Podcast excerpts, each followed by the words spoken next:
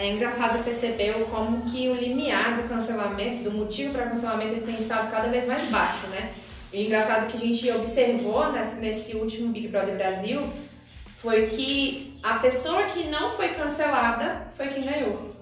Porque todos os outros foram cancelados em algum momento e a pessoa que conseguiu se manter três meses sem ser cancelada foi acabou, que acabou ganhando. Juliette. Juliette. Então, assim, é, ano passado o BBB foi a mesma coisa também. Cada um ia sendo cancelado por um motivo diferente. Tinha um favorito, na semana seguinte já não era mais favorito, era odiado. Depois era o favorito, era odiado. Então, assim, ganha quem é menos cancelado. Cara, eu, eu, a leitura que eu faço da Juliette, é engraçado. Eu achei o Big Brother pelo Instagram, né? A galera.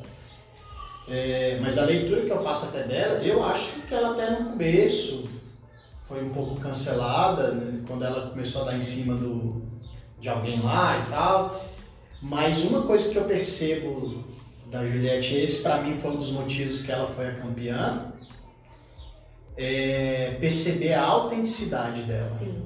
Então, se ela não concordava com algo, ela não se calava por conta disso, mas ela tinha a manha de falar. E ela foi uma pessoa super cancelada dentro da casa, né? Tipo, é, é e, e, o público também tem um pouco desse sentimento de, de tipo, caramba, é, a pessoa está sendo maltratada ali, e talvez até seja a parte boa, assim, né? De, é, é, é eu tô vendo tanto que ela está sendo maltratada, então eu, eu, quero que ela tenha força naquilo e quero que ela seja uma potência. E, e eu acho que, que ela é uma pessoa que trouxe um pouco disso, é, é, ela a pessoa mais popular de todas as épocas do, do, do Big Brother e também se eu não me engano, é a pessoa no Brasil que tem mais seguidores, né, de, de, de Instagram e tal. E, e ela tá fazendo terapia porque uma das falas dela é tipo assim, eu, eu tô abismado com esse tanto de fã, eu só fui eu. Não, eu, gente, eu não tenho nada demais, eu não sei fazer algo aqui que para chamar atenção. Eu só fui eu. E olha quanto, como de fato é, a gente está com uma sede de, de, de, de, perceber pessoas que são pessoas, né? De tipo assim, caraca, que, que legal, essa menina sabe se posicionar, ela, ela, ela dá a opinião dela sem ofender, ela perdoa o cara lá e tal. Eu, eu, eu percebi um pouco disso, sabe? De, pô, olha de onde ela veio, ela tem a raiz disso e tal, ela tá disposta a querer aprender com o diferente, ela. E eu acho que o povo se identificou com isso, nessa sede de querer ser autêntico e. Verdadeiro. É interessante que o que eu vejo nela também é que ela soube dizer o que a gente queria dizer, mas não sabia como dizer. Uhum. Né? E dessa maneira, autêntica, sem ofender, sem colocar ninguém para baixo e sem cancelar ninguém. Né? E eu acho que é, é um exemplo e tanto. Eu tenho lá minha, é, minha admiração também em discordâncias nesse caso, mas isso para mim foi muito interessante. Essa capacidade que ela teve de passear em todos os, os todos os níveis, vamos colocar em todos os, os, os nichos, né? Sem, é, sem perder a autenticidade e, sem, e sabendo falar, né? É o que a cultura do cancelamento não, não abre espaço, não abre espaço. Exatamente. Exatamente. E o... É, e a, assim, eu não assisti Big Brother, mas tem uma perspectiva da, da, da cultura do cancelamento que, na verdade, é o, é o cancelador alfa, aquele primeiro que puxa o cancelamento, ele tem um motivo, entendeu? O cancelamento não é, é não é uma comoção, de maneira geral, é, plural. Alguém cabeça, alguém puxa, entendeu? E aí, e aí a série, seguidores, alguns são mais fáceis, outros são mais difíceis, e, e, segue, e começa a cultura do movimento. E quem, os primeiros a puxar um cancelamento, eles conseguem um destaque de de, de, de poder, de destaque, de, de engrandecimento. Olha, eu aquilo é reprovável, eu destaco aquilo que é reprovável, e só de eu fazer isso, estou insinuando que eu não, não apoio e nem faço essa coisa reprovável. Então eu crio um contraste em que nem tive que provar que eu não sou aquilo. Ah, e esse contraste é o suficiente para me elevar, para eu conseguir espaço de fala, como se diz hoje. Uh, e a gente pode pensar, pô, mas é porque a gente está falando de Big Brother, é uma, uma, um grupo de, de famosos. Mas na sala de faculdade vai ter um cara que, que na apresentação do trabalho se posicionou não tão legal, aí alguém vai puxa esse conservador puxa e coloca a turma contra o cara, acabou. Entendeu? Ele conseguiu se destacar da turma, calar o outro, e aí o pessoal todo mundo, nossa, tá vendo? Caramba, aquele cara se posiciona tão bem e tal. Então, a gente vê isso no macro, mas na hora que a gente olha no pequeno, a gente percebe esses personagens na nossa sociedade próximo da gente. E o Navarro não assistiu o BBB, mas ele acabou de escrever a Carol com e Lumena, os canceladores alfa. E, e eles, o cancelador ele consegue se impor de uma maneira até desrespeitosa. E aí que entra a admiração que a Juliette ela, ela provocou no público, que é a questão da inteligência emocional dela, que ela soube se posicionar e responder sempre de uma forma branda e respeitosa. E aí eu, eu vou puxar o, o guincho para a gente falar agora um pouco, eu queria direcionar essa, essa questão. Um guincho?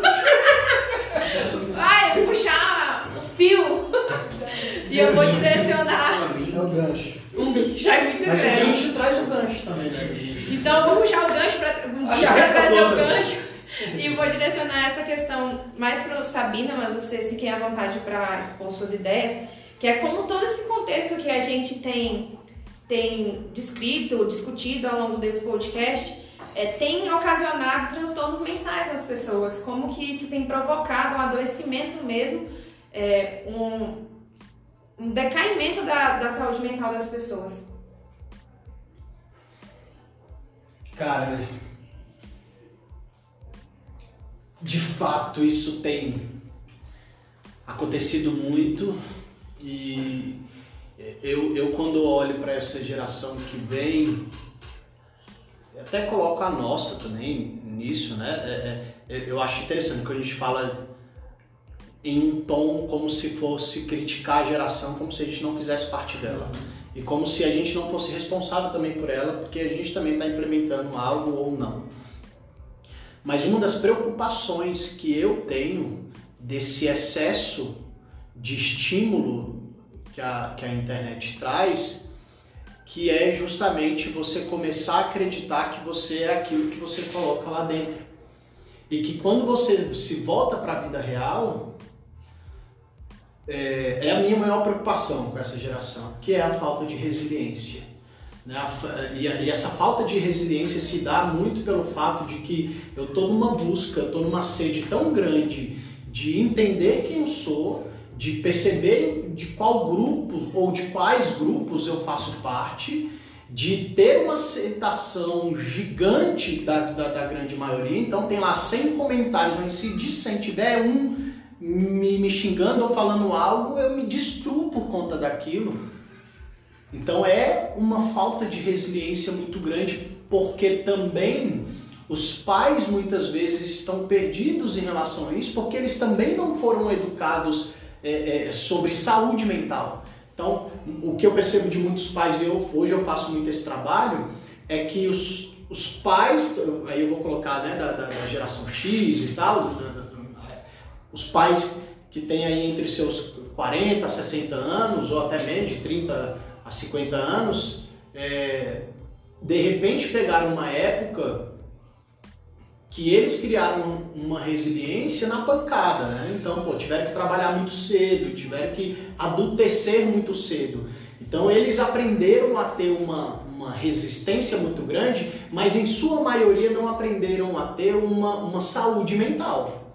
Então, foi na pancada, foi na, teve resiliência, mas não sabe como explicar isso para o filho. Então, na maioria das vezes, tem esse distanciamento de gerações porque o pai ou a mãe só vai querer falar, eu, eu já tive a sua idade, eu passei por isso, você tem que acreditar nisso e tal, tal, tal, e não consegue escutar e muitas vezes dialogar em cima disso, de entender a verdade do filho, entender que aquela verdade é legítima, porque é o que ele está trazendo, e não sabe como contrapor em relação a isso.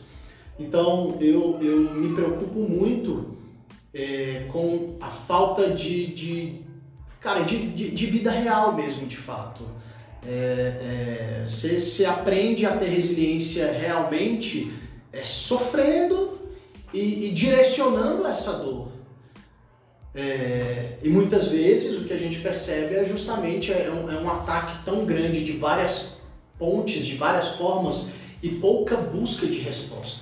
E aí eu vou puxar para a sardinha para minha área, né? A necessidade da gente se autoconhecer, a necessidade da gente entender o que, que vai me gerar resiliência, a necessidade de entender o que, que é que talvez eu, eu estou potencializando demais. Eu estou dando muita ênfase para esse um comentário, tive 100, mas é esse um que eu me apego e, me, e, e, e isso só essa saúde mental mesmo diante de, tanta, de tanto bombardeio, eu acredito que ele, uma das, das ferramentas, claro, é essa busca do autoconhecimento, de entender, cara, como minha mente funciona, quais são os pilares do que eu não tive, por exemplo, de aceitação, sei lá, da minha infância que eu acabo buscando dentro das minhas relações e eu estou é, é, é, transferindo isso para a internet, transferindo isso, mendigando likes, enfim, é um, é um universo muito complexo e cada vez mais eu percebo essa necessidade de a gente conseguir olhar para dentro e, e, e, identificar de fato o que, que a gente precisa, o que, que a gente está potencializando,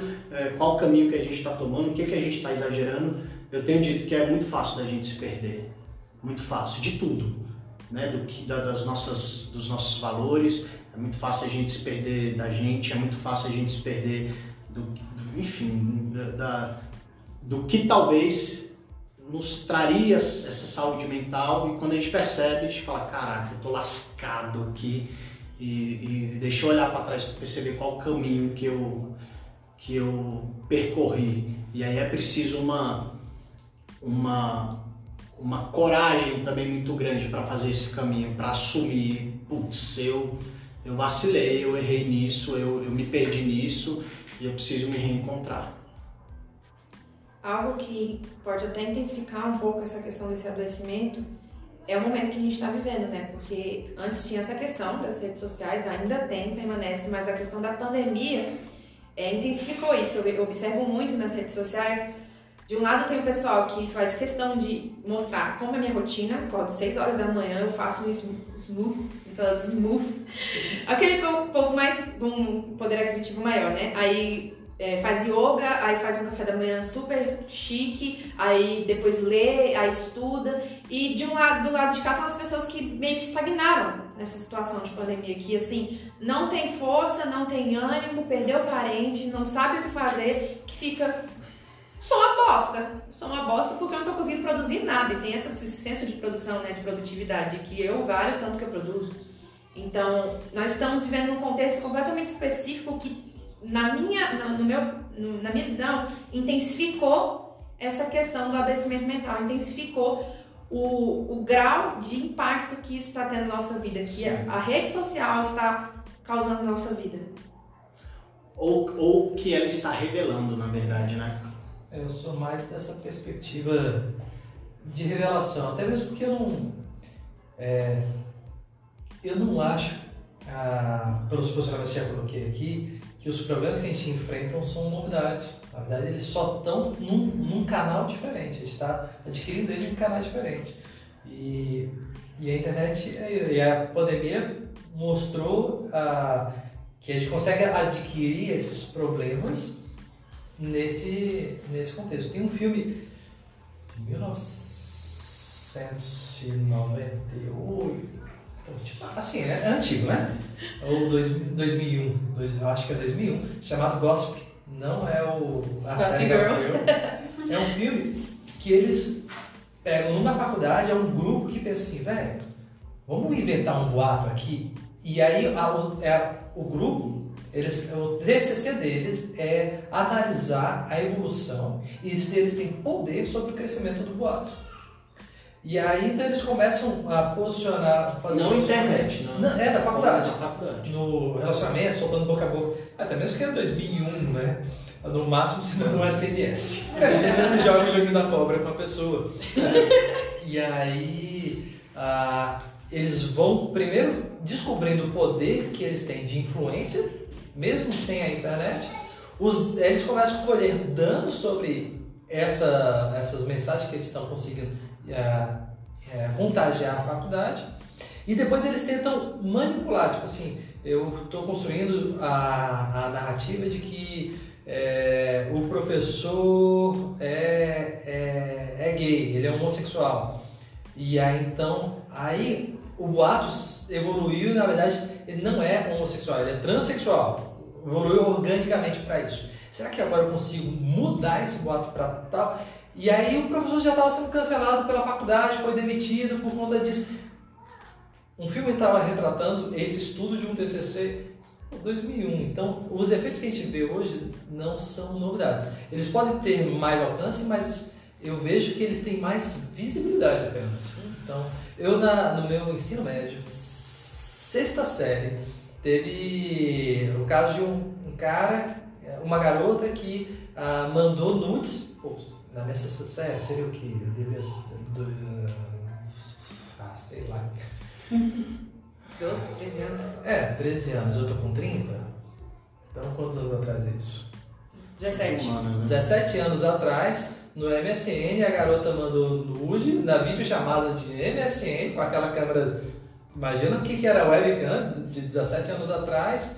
E assim, era só os pixels, porque aí isso caiu pro MSN de todo mundo. Aí o ponto que aí ela teve que mudar de é, Ela chegou a mudar de cidade e o garoto mudou de escola. Então, isso 17 anos atrás, com o MSN já dava para acontecer. E. Não, mas é a internet. mas, mas eu acho legal você trazer essa discussão, eu acho legal você trazer, talvez, em defesa da internet, porque possivelmente é isso, a internet só está revelando, tipo, ela deu poder para todo mundo e está revelando quem nós somos. E a, tal, possivelmente a culpa não é da internet assim, mas ela é uma grande divulgadora, talvez, do que a gente pensa e de como a gente usa ela. Né? Tá na nossa essência, de quem nós verdadeiramente É somos. uma ferramenta que ela, ela vai produzir aquilo que a gente. a maneira como ela- a gente manuseia. Uhum. É pesado. Mais alguma consideração sobre a saúde mental? Eu queria que, mesmo que não seja 10 sa- passos para ser feliz, o Sabino, na página dele, costuma dar muitas dicas de como você cuidar da sua saúde mental. Para, além do que ele já falou, eu queria que ele nos ajudasse a entender como que a gente corre dessa onda prejudicial à saúde aí, prejudicial à nossa saúde mental que, que tem surgido, não, se revelado nessa época que estamos vivendo. Pô, eu vou falar de algo que está no meu coração e que na verdade eu tenho trabalhado com muitos pacientes e, e- e isso tem refletido assim, em mim também, que é como nós estamos distantes de estar presente. A ansiedade não é nada mais do que essa configuração de um lugar que nós não estamos e a gente está dando muita, muita, muita invasão para ela, né? É, são os planos, são, são as ideias e tal. Augusto Cury gosta muito de falar sobre a síndrome do pensamento acelerado, que, que hoje uma criança de 6 anos de idade ela tem mais informação que o imperador romano da época. Então, a, a- dificuldade e o fator de que a gente não está conseguindo, o nosso cérebro não foi feito para consumir tanta informação assim. E na maioria das vezes essas informações ou diz respeito da vida de outro, diz respeito de algo que a gente quer ou não, enfim. E a gente está cada vez mais distante de estar, saca? De, de, de, de, de observar, de, de, de propositalmente falar assim, mãe, vamos no, no, no parque, vamos, vamos, vamos, vamos estar junto ali, vamos criar um momento propositalmente, sem celular, sem nenhum estímulo. É, é, é, e o grande retrato disso, que na maioria das vezes eu pergunto, é qual a primeira coisa que você faz quando você acorda? E qual é a última coisa que você faz quando você acorda? Na grande maioria das vezes, das respostas, principalmente até de quem tem insônia ou ansiedade, é mexe no celular. O- ou seja, a gente acorda e a gente já está buscando ali uma preocupação. Será que alguém mandou mensagem? Será que alguém falou alguma coisa? Será que alguém. A gente já está demonstrando que realmente importa ali para nós. E a gente está perdendo um pouco desse sentido de, de, o agora. E eu tive muito esse insight, principalmente fui na, na, Chapada esses dias. E como foi legal ver a, a, a, a dona da casa lá, né, o estilo de vida deles. Cara, é, é uma pressa pra nada. E, e- e isso nos agonia de, de onde a gente vem, né? Tipo assim, vamos, filho, até a sua fala é mais devagar, até a sua, a sua. Porque ela tá ali presente, ela tá ali curtindo, ela, ela tá até numa. Claro, isso dificulta para nós, até por onde a gente está, a gente já acorda bombardeado do fazer, do fazer, do ter que produzir e tal. E óbvio que o lugar ali para ela é mais propício de, não, eu só preciso curtir hoje aqui e aproveitar e, e, e servir os hóspedes. Tá, mas qual é o seu plano para daqui não sei quanto tempo? Continuar fazendo a mesma coisa que eu estou fazendo, tem nada, ah, vamos, é, é, vamos, vamos curtir ali, chamou pra gente numa cachoeira é, que poucas pessoas foram porque era propriedade deles lá e eles não levam qualquer pessoa e nós fomos um dos únicos. E não pode filmar nem nada. E, cara, eu tive muito essa reflexão, né, de indo para o caminho que não tava, não tinha muito acesso e, e, e, eu fiquei nessa agonia de, caramba, velho, não chega, já passou, era duas horas de, de caminhada, ela não falou isso pra gente. Que pressa é essa? Você tem um dia todo para ficar só na cachoeira, pô, calma. E aí é muito legal, porque você percebia a vibe dela, tipo, cara, ela curte o processo, ela curte a chegada, ela curte a volta, ela tá o tempo todo ali de boa. E o que eu observei, que eu aprendi, a gente de fato, a gente precisa voltar para a simplicidade, né, do que, do que de fato importa. A ida do meu pai também abriu muito a cabeça para isso, do que de fato importa. É fazer memórias, pô. Eu, cara, quando aí o bom da tecnologia hoje quando eu abro assim vejo muitas memórias que eu tive com meu pai memórias também que não, não, não registrei o que de fato vai ficar dele? É o que ele produziu? É o tanto que ele foi foda como pastor para mim ou não? Não é são as memórias. E a gente tem perdido um pouco disso. A gente sempre está pensando no próximo passo. Então a gente precisa e, e para mim a rede social é retrato disso. A gente está se conectando para muitas vezes estar tá perdendo o sentido de estar aqui agora. Eu vou falar para vocês que uma das coisas que tem mudado muito na minha saúde mental, assim, que tem me ajudado pra caramba, é a tal da meditação. Que antes eu tinha uma, uma birrinha até com meditação e tal, mas o quanto fez bem eu olhar para mim e perceber o quão agitado eu sou. E, e, e, e, eu, e olha que eu não me considero uma pessoa ansiosa, mas perceber como, como minha mente não para, né? Então eu dou essa dica também, de prestar atenção na sua respiração, prestar atenção na meditação. As dicas vão ser muito mais simples do que... É, Receita, tipo... É, é voltar para a simplicidade de fato. Olha, eu faço meditação, gente, é muito bom. Desacelera mesmo.